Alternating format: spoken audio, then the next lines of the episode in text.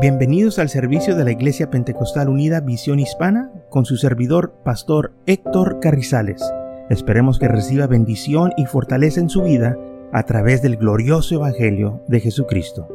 Y ahora acompáñenos en nuestro servicio ya en proceso.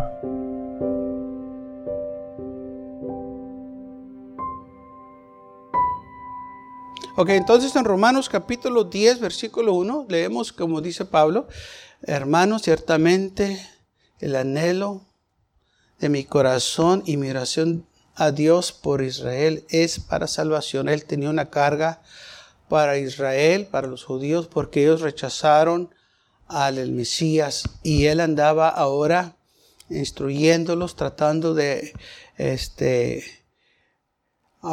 instruirlos en que Cristo, versículo 4, el fin de la ley es Cristo para justicia a todos los que creen. Entonces, el fin de la ley es Cristo. Terminó la ley, ya no hay más que hacer, porque Cristo ya hizo todo. Todos los sacrificios que se tenían que hacer, Él lo hizo. Todo lo que la ley requería para que el hombre fuera salvo, Jesús lo hizo. Ahora estamos por gracia. Y vamos a leer en Hebreos capítulo 8.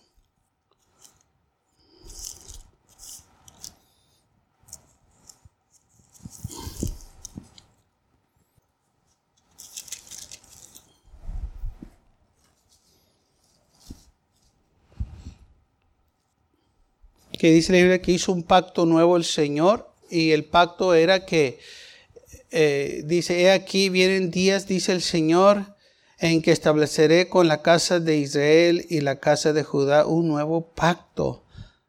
Versículo 9. No como el pacto que hice con sus padres el, el día que los tomé de la mano para sacarlos de la tierra de Egipto, porque ellos no permanecieron en mi pacto, y yo me destiné de ellos, dice el Señor.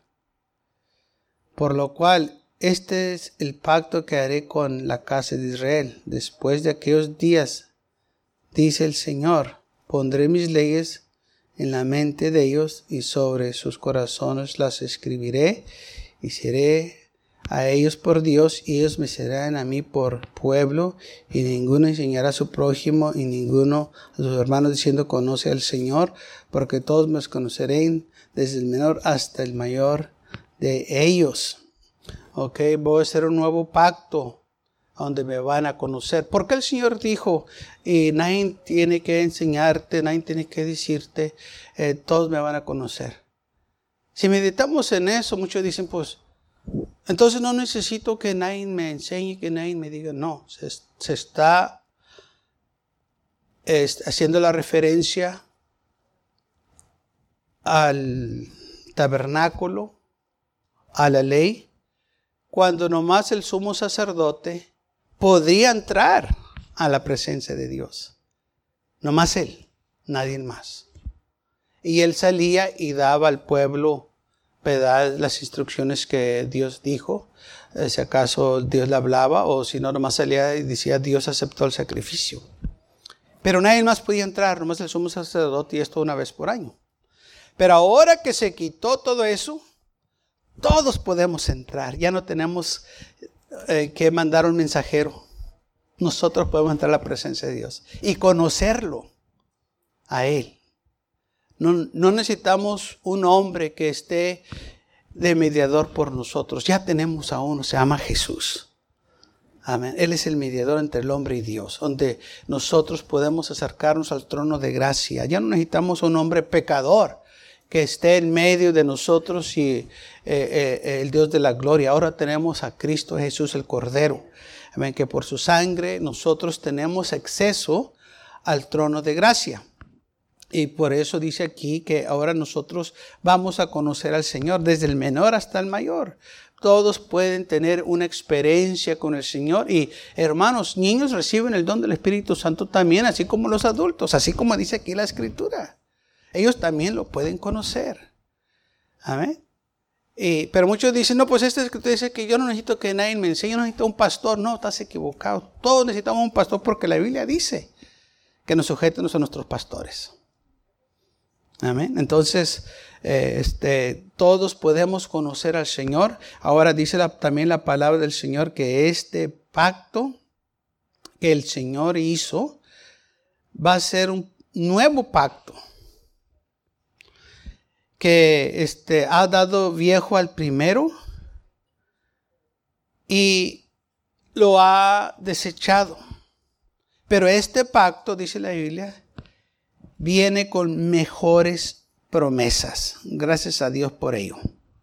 ¿Mm? No es cualquier pacto, es un nuevo pacto con mejores promesas. Yo no sé de usted, pero a mí me gusta lo nuevo. Amén.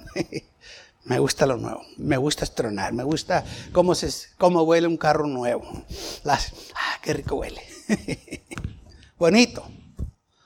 Una casa nueva, ropa nueva, todo, ¿verdad? Que tiene, como tiene algo diferente, huele algo, y, hasta uno respira y dice, ah, así me gusta, exacto. Así son las promesas del Señor. Dice, ah, gloria a Dios las nuevas promesas. Qué, qué bendición es de servir al Señor. Qué bonito es estar en la casa de Dios. ¿Por qué? Porque son cosas nuevas que tenemos. Dios nos da a nosotros nuevas promesas. Hermanos, cada mañana dice la Biblia, sus misericordias son nuevas para nosotros. El Señor no te va a dar una este, bendición usada, te va a dar una bendición nueva. Te va a dar un toque nuevo. No te va a dar un toque usado porque Él hace todas las cosas nuevas. Amén. Eh, Él da todo nuevo, hermano. Te da una nueva oportunidad. Te da una nueva experiencia. Te hace una nueva criatura. Por eso dice la Biblia, si alguno está en Cristo, nueva criatura es. Amén. Quita lo viejo y establece lo nuevo. Él hace todas las cosas nuevas. Por eso dice la Biblia que va a haber un cielo nuevo, tierra nueva, eh, una nueva Jerusalén. Todo habla de nuevo, nuevo, nuevo, nuevo. Y nosotros somos privilegiados, que nos promete todas estas cosas nuevas. Ahora, todo esto es también para nosotros y es lo que Pablo estaba instruyendo a los hermanos, a, a la iglesia que cuando Él quitó lo nuevo, eh, digo, estableció lo nuevo, Él quitó lo viejo. Porque dice aquí que el versículo 7, porque el primero hubo defecto en ello. que era el defecto? El defecto era que el hombre no lo podía cumplir. El hombre era carnal. La ley espiritual. Y el hombre no podía hacerla. Era imposible es imposible servir al Señor en la carne. Tenemos que ser llenos del Espíritu Santo para tener la victoria en Cristo Jesús. Mientras una persona no tenga el Espíritu Santo, va a batallar para servir al Señor porque van a venir las tentaciones, van a venir las luchas y van a venir las pruebas. Y si no tiene el Espíritu Santo, Jesús dijo, recibiréis poder después de que haya venido sobre vosotros el Espíritu Santo. Si tú no tienes el Espíritu Santo, no tienes poder. Y por eso dijo el Señor, van a recibir poder. Esa palabra poder viene de la palabra donde nosotros agarramos la dinamita. Eh, que tiene poder, explota, quita todo, revienta y eso es lo que nosotros recibimos.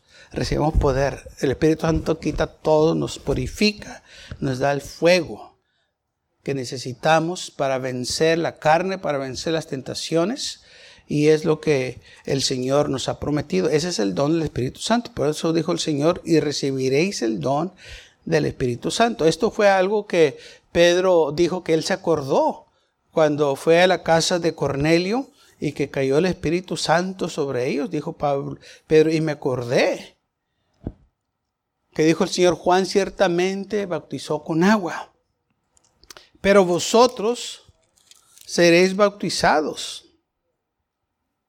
con el Espíritu Santo. Si Dios pues les concedió también el mismo don que a nosotros, quien era yo, para estorbar a Dios. ellos agarraron este poder. Yo no se los di, fue Dios el que se los dio.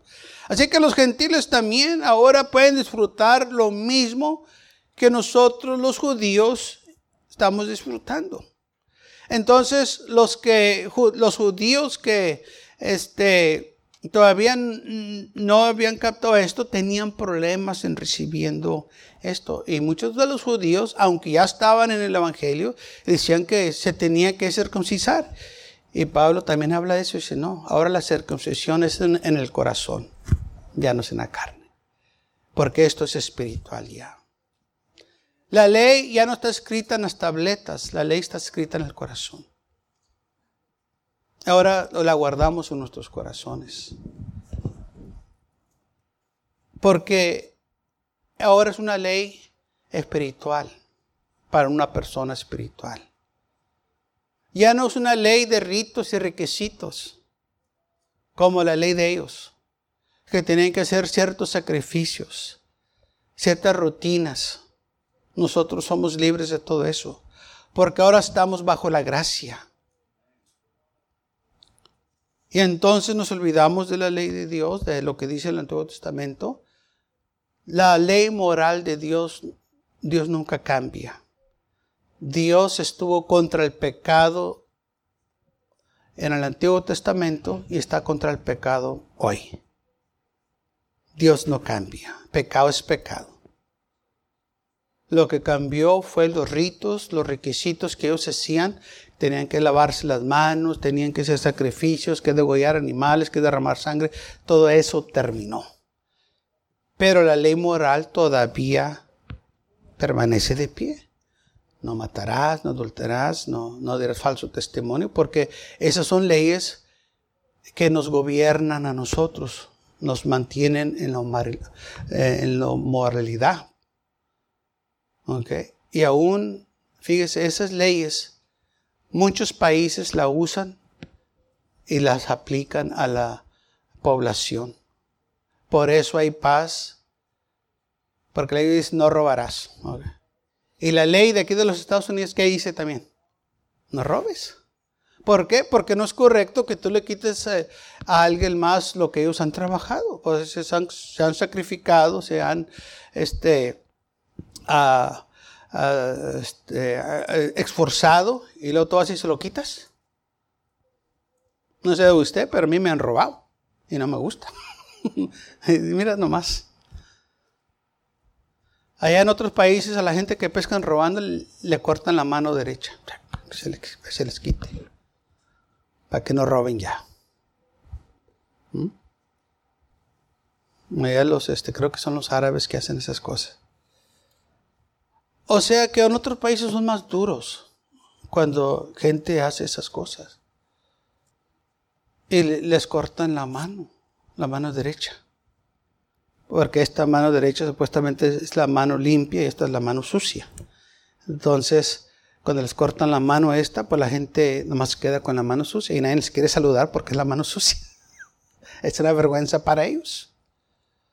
Y ¿De dónde agarraron esa ley que no robarás? Bueno, por la ley moral de Dios dice no robes. Porque alguien se ha trabajado, se ha esforzado, se ha sacrificado y luego todo así se lo quita nomás, ¿no? Entonces las leyes esas son para protegernos a nosotros. Lo protegen a usted. Por eso se llaman las leyes morales, porque no es justo, no es bueno que alguien vaya y le quite a usted, o que usted vaya y le quite a alguien más. También que usted vaya y le quite la vida a alguien más, más porque quiere, no, no puedes quitarle la vida a alguien más. La Biblia dice, no matarás. Por una razón Dios, la, la Biblia lo dice y los estados o los países la enforzan, porque así como usted quiere vivir, ellos también quieren vivir. Y si usted le quita la vida a alguien, usted tiene que dar cuenta por ello. Porque está destruyendo una familia, está, está haciendo grave daño. Entonces por eso la justicia o la ley se encarga de castigar a esa gente que hace tal cosa. Entonces las leyes, esas morales existen y nosotros nos tenemos que sujetar a eso. Y muchos dicen, pues ya no estamos bajo la ley y ya no, ya no tengo que hacerlo. Bueno, como quiera lo vas a hacer porque la ley de aquí terrenal te dice, se están guiando ellos por la misma ley de la Biblia, ellos se están guiando. Que no robes, no mates. ¿Mm? Entonces, esas leyes no las podemos nosotros ignorar. Ahora, la ley de los ritos o de las ceremonias, sí, porque Ya no tenemos que hacer sacrificios. Ya no tenemos que ofrecer un carnero o unas palominos, nada de eso de este, o, lo que la Biblia este, pedía que este, las ofrendas de, las, de los de, los pecados, de las fiestas, todo lo que ellos pedían, ya nosotros ya no lo hacemos, porque ya no estamos nosotros este, bajo esa ley, bajo ese sistema. Y gracias a Dios por ello. Que Jesucristo tomó todo eso, hermanos, y lo quitó en la cruz del Calvario, siendo el supremo sacrificio. Y esto es algo que lamentablemente muchos todavía no han aceptado. Y tan tercos, tercos. No, es que se tiene que hacer. No, ya no se tiene que hacer. En primer lugar, nosotros no somos judíos, así que de lo haces, estás perdiendo tu tiempo porque eres gentil. Pero sí tenemos nosotros que acordarnos, si tomamos el lugar, este, nuestro lugar en el árbol fuimos injertados, pero también dice la Biblia, no te jactes, porque así como el Señor removió a esos, este, los de Israel, así también nosotros nos puede remover. Hay que tengamos cuidado de esto, que nosotros eh, no somos mejores que los demás, somos igual, porque Dios no hace excepción de personas. Amén. Dice que, este, que éramos olivos silvestres, imagínense, fuimos injertados en lugar de ellos. Así que no te jactes contra las ramas, esas ramas que fueron cortadas, nosotros fuimos injertados ahí. Pero esto no quiere decir, y quiero reforzarles de nuevo, que los judíos ya el Señor los rechazó, no quiere saber nada de eso. No, Pablo dice que no, no es así. Ellos también todavía, como todos, se aceptan a Cristo Jesús, pueden ser salvos y ser parte de la iglesia. Ahora, si hay unos argumentos que dicen, no, que es que el pueblo de Dios es Israel y hay tan tercos que nomás ellos es el pueblo de Dios. Ok, vamos a suponer que eh, así es. Cuando Cristo venga por su iglesia, por, o cuando Cristo venga de nuevo, por, ¿a quién se va a llevar? ¿Al pueblo de Israel o a su iglesia? Es mi pregunta. ¿Ah? Vamos a suponer, como dicen unos que están enérgicos, no es que el pueblo de Israel, porque aquí dice, y sí es lo que dice la Biblia, eh, este, que eh, eh, Dios, es, Israel, a ver, vamos a ver aquí el versículo 11, digo pues, ha desechado Dios a su pueblo. Dice, ya ver, hermano, aquí dice a su pueblo, ok, perfecto. Entonces, cuando venga el Señor de nuevo, porque dice la idea que va a venir de nuevo, y, y va a sacar a los suyos. ¿A quién va a sacar? ¿A los de Israel o a la iglesia? Es lo que ¿Y por qué no se va a llevar a su pueblo entonces? Si muchos dicen que es el pueblo de Porque como nación, el Señor no viene por ellos. Como su pueblo que está en iglesia, sí. Así como nosotros, su pueblo, los gentiles que están en iglesia. La iglesia es el cuerpo de Cristo. Entonces viene por todos los que están en Cristo Jesús, que es su iglesia. Judíos, gentiles, los que lo aceptaron, porque dice la Biblia, los suyos vino y los suyos, ¿qué pasó con los suyos? No lo recibieron. Pero a los que lo recibieron, ¿qué pasó con ellos? Pues les fue dada potestad de ser hechos hijos de Dios. Entonces nosotros somos el pueblo de Dios que hemos recibido a Cristo, así como los judíos que han recibido a Cristo, ellos son el pueblo de Dios también. Como nación, no porque ya no estamos eh, haciendo los sacrificios, todo eso, recuerden, el fin de la ley es Cristo. Entonces, cuando Cristo venga, dice la Biblia que Él viene por una iglesia sin mancha y sin arruga. Pues Él viene por una iglesia. Y todos los que van a ser salvos o, que se vayan con Cristo, se van a ir porque van a estar en la iglesia. Los que creyeron en Él. ¿Ok? de dos pueblos hizo uno. Y, es la iglesia. De los gentiles y de los judíos hizo uno. Y ese pueblo se llama la iglesia. Y todos, y, y fíjese que en la iglesia, hermanos, hay lugar para todos. En la religión judía, pues te tienes que ser judío para, para ser parte de ellos. Si no, no. Y en la iglesia todos pueden venir. Todo lo que tienes que hacer es arrepentirte de tus pecados, aceptar a Cristo como tu Salvador personal y bautizarte y recibir su poder del Espíritu Santo y vas a ser parte de la iglesia. Amén. ¿Quién puso esos requisitos? El Señor. El que creyere fuera bautizado será salvo. Entonces el, el, Señor dijo, Nicodemo, tienes que nacer de nuevo de agua y del Espíritu. Entonces hablamos del nuevo nacimiento. Todos pueden nacer de nuevo, todos los, que quieran. Jesús dijo, el que a mí viene, yo nadie he hecho fuera. La puerta está abierta para todos. Este es el, eh, el tiempo de los gentiles. No todo el tiempo va a estar. Porque las promesas que el Señor dio y las profecías que se hicieron se tienen que cumplir. Sí, Dios de nuevo va a tratar este, eh, con lo que él dijo, va a seguir porque las promesas del Señor, su palabra se tiene que cumplir. Pero en este tiempo que estamos viviendo, es el tiempo de los gentiles, la, la época de la iglesia. Amén. Pero un día la iglesia ya no va a estar aquí. Y todo lo que la Biblia habla de eh, la tribulación y del anticristo, todo eso se va a cumplir porque está escrito. Todo, todo eso se va a llevar a cabo porque es lo que dice la Biblia. Y también los judíos se van a dar cuenta que crucificaron el Mesías, porque es lo que dice la Biblia que se va a cumplir. ¿Ok? No podemos detener eso, eso va a suceder. Pero hoy, dice la Biblia, es el día de salvación, ahorita, ahorita que está la iglesia predicando, evangelizando, y es el tiempo de la iglesia.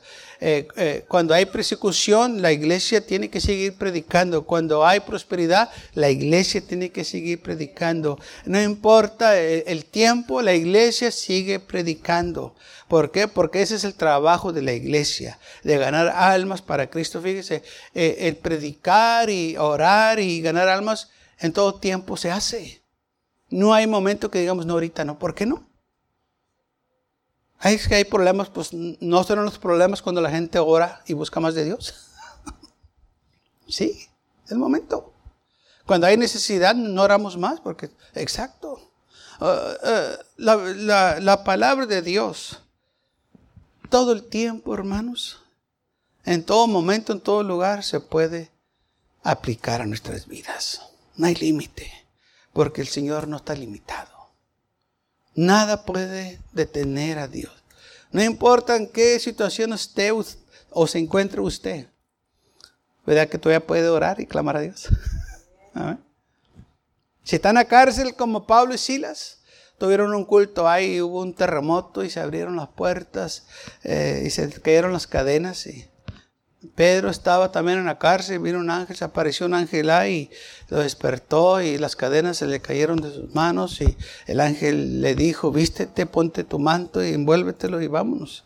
O sea que no importa en qué situación se encuentre, si esté muerto, viene alguien y si el Señor le place levantarlo, que ore por ustedes, eh, pues se levanta y si no, pues se vaya para el cielo. Como quiera, eh, dice la Biblia que para nosotros, aún en la muerte, tenemos esperanza.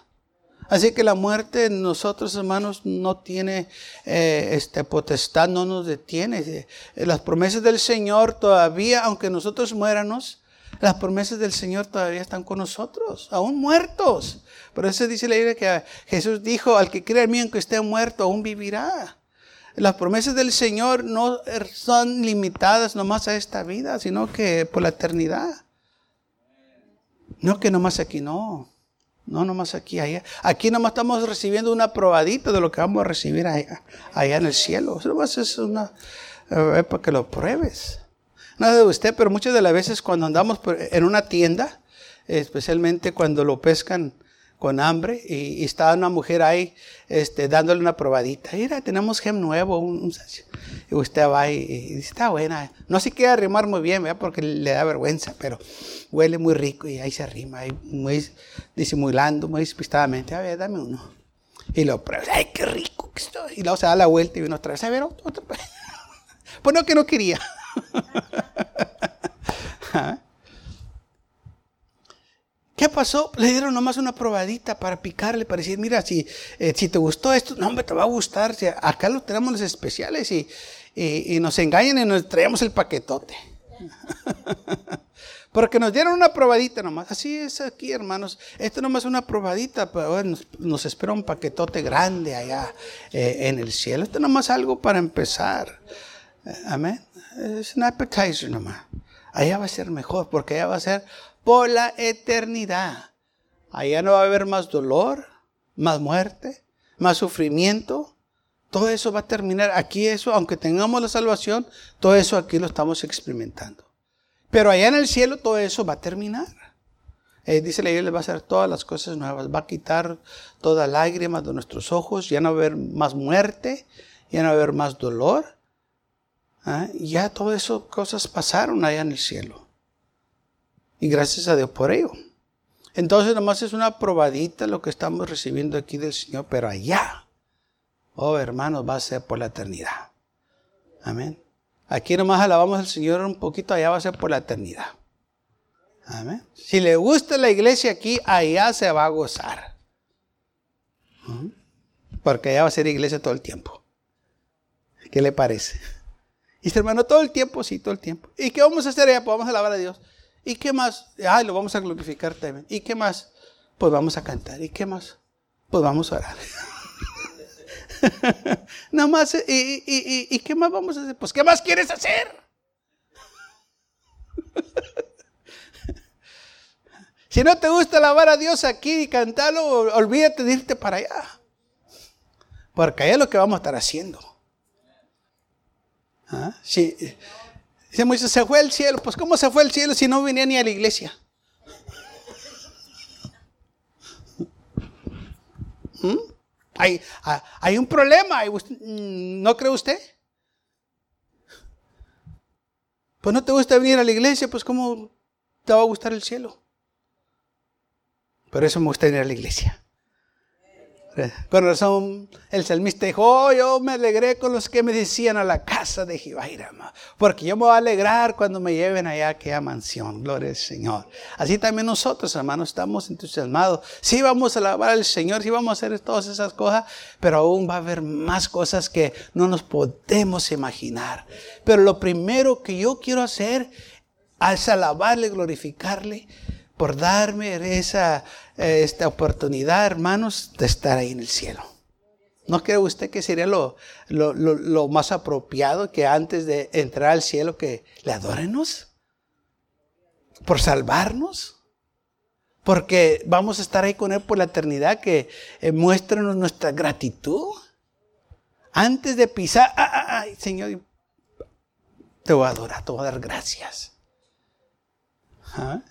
Así debe de ser de antes de pisar, hermano, allá arriba, postrarnos ante Él.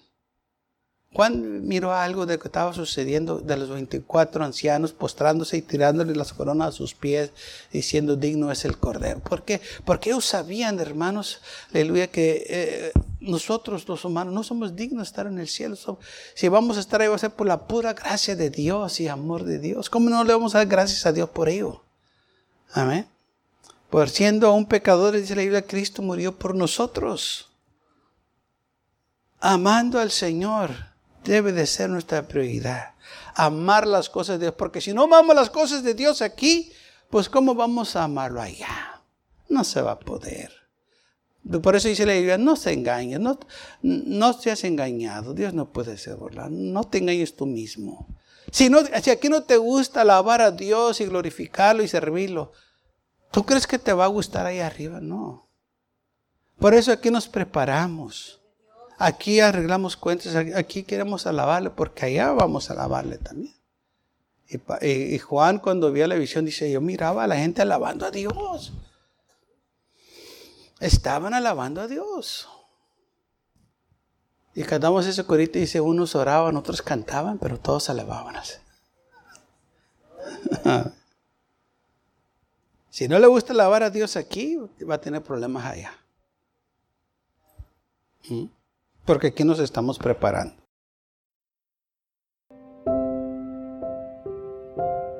Gracias por acompañarnos y lo esperamos en el próximo servicio. Para más información, visítenos en nuestra página web macallen.church. También le invitamos que nos visite nuestra iglesia que está ubicada en el 2418 Bowman Avenue con esquina calle 25 en McAllen, Texas 78501.